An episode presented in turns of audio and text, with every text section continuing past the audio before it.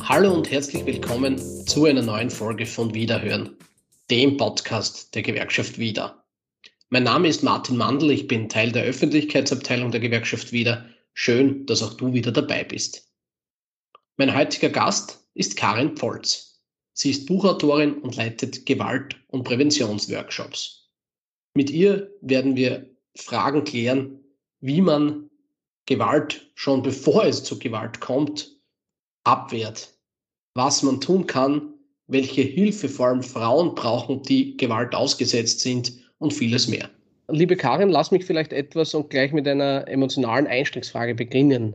Seit 1981 gibt es den 25.11. als Gedenk- und Aktionstag gegen Gewalt an Frauen.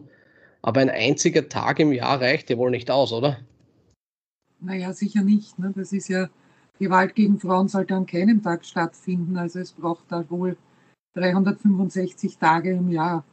Und äh, ein bisschen erschüttert hat mich die Jahreszahl, weil mir die nicht bekannt war, gebe ich ehrlich zu.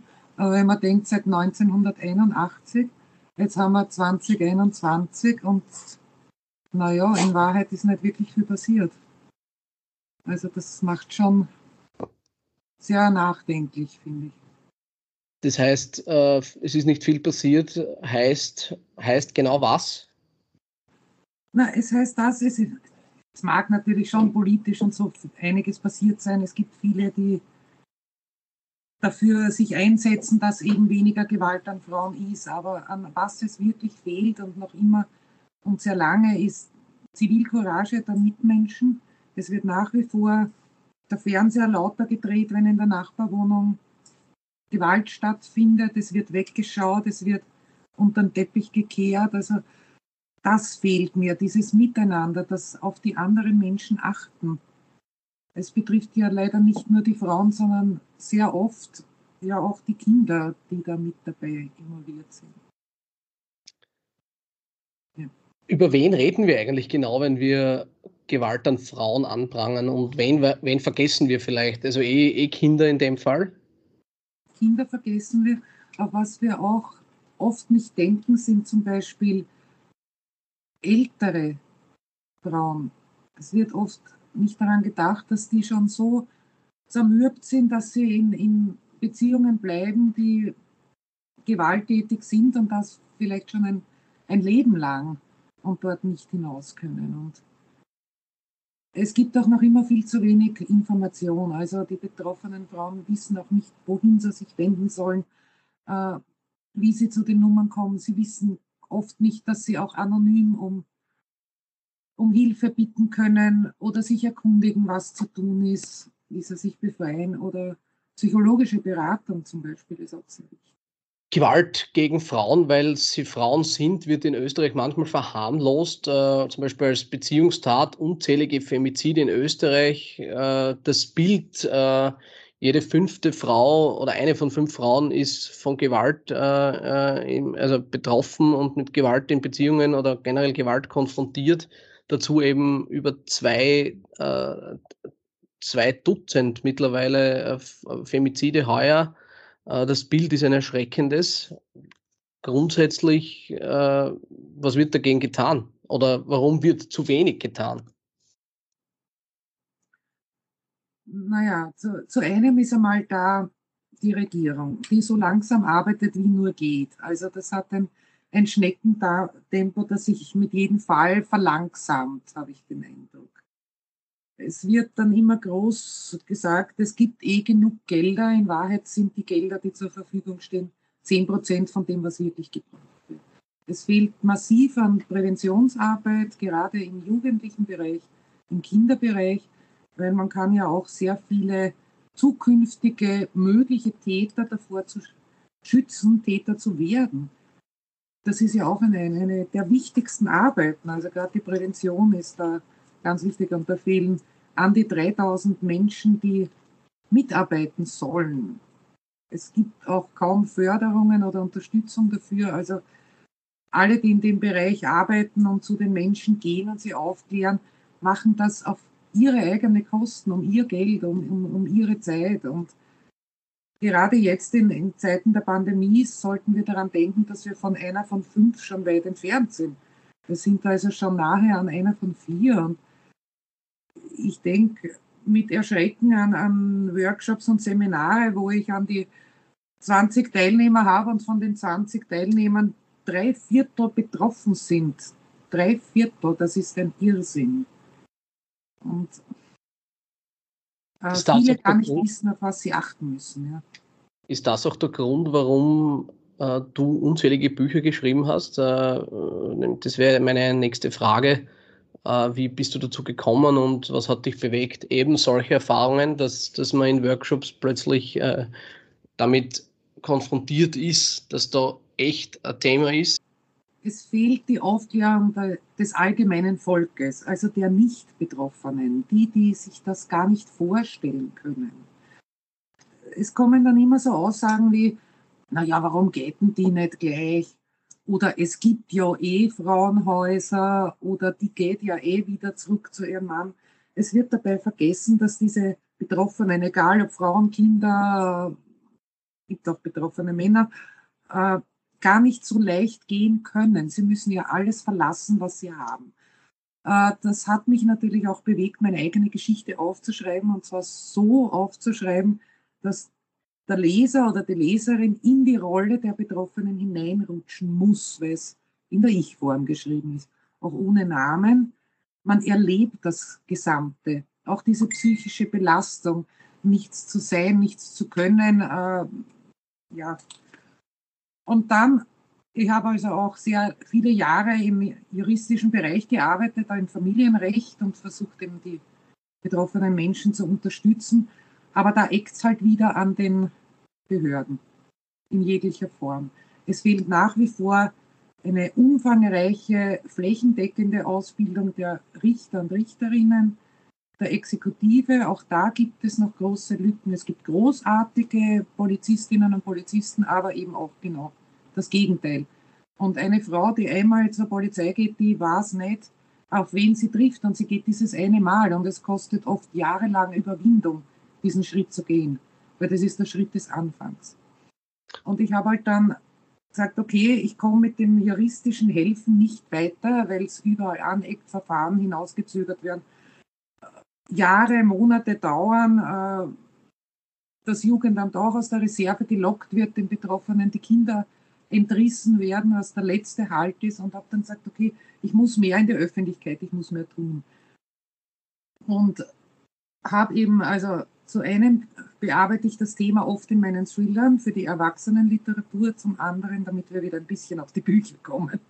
Zum anderen in meinen Kinderbüchern habe ich immer Themen, die, die die Kinder bewegen. Also es sind Themen, die mir die Jugendlichen und Kinder während der Workshops erzählen, was sie belastet.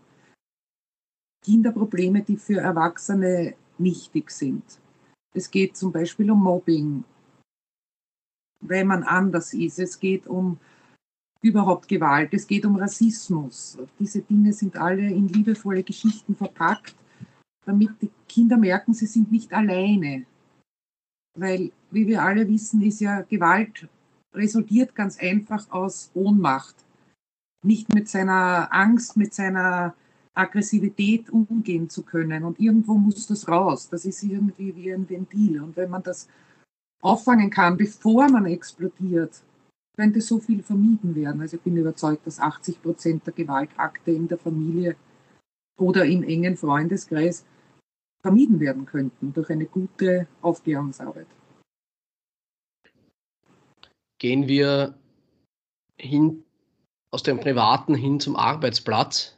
Ähm, wie wichtig könnte oder kann hier die Arbeitsumgebung sein, um, weil du hast vorhin kurz von, äh, wenn eine Frau sich dafür entscheidet, zur Polizei zu gehen, dann muss dort im Idealfall jemand sitzen, der sie ernst nimmt. Ne?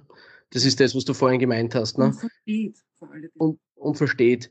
Ähm, kann der Arbeitsplatz möglicherweise auch so ein Ort sein, wo man plötzlich auf Bewusstsein dafür stößt? Wie wichtig ist der Arbeitsplatz als Rolle, eben ernst genommen zu werden, einmal jemanden von seinen Problemen zu erzählen. Also dazu muss man mal kurz das Umfeld erklären. Eine betroffene Person, sagen wir mal Person, ja, äh, die kann in ihrem unmittelbaren Bereich keine Hilfe bekommen. Und zwar aus dem einfachen Grund, da diese die Täter, nennen wir es mal so, ja eine, eine gute Ehe oder gute Partnerschaft vorspiegeln allen anderen, also Familienangehörigen, Freunden und so weiter. Die Frau kann nicht zu jemandem in dem Bereich gehen, weil sie immer geht, bitte, was du dir einbildest, der ist doch eh so lieb und ihr seid doch das Vorzeige-Ehepaar.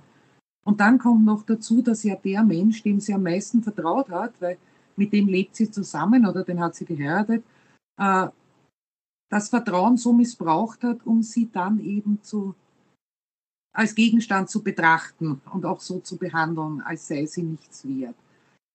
Es geht also nur, die, es gibt die Möglichkeit, also 99 Prozent der Hilfe kann aus dem Arbeitsbereich kommen, weil dort ist ein sicherer Hafen. Der Chef wird nicht ihren Ehemann fragen, du, oder hast du sie gehabt? Ja, das wird er nicht tun. Und sie kann vor allem wichtige Dinge dort sicher verwahren. Sie kann den Arbeitgeber fragen, wohin kann ich mich wenden? Es reicht ja schon oft, wenn jetzt der Betriebsrat sagt, du, ich habe da die Nummer von der Frauenhelferin, wenn du möchtest, rufen wir gemeinsam dort an, da kannst du dich anonym beraten lassen. Du musst nicht einmal deinen Namen sagen, aber du weißt, was zu tun ist. Oder man kann die Dokumente hinterlegen an der Arbeitsstelle, auch in Kopien, was auch immer. Man kann ein Gedächtnisprotokoll in Form eines Kalenders in der Arbeitsstelle führen. Was ist wann passiert? Man kann Kollegen, Arbeitgeber bitten, äh, Beweisfotos zu machen von Angriffen. All diese Dinge, die man im, eben im privaten Bereich nicht tun kann.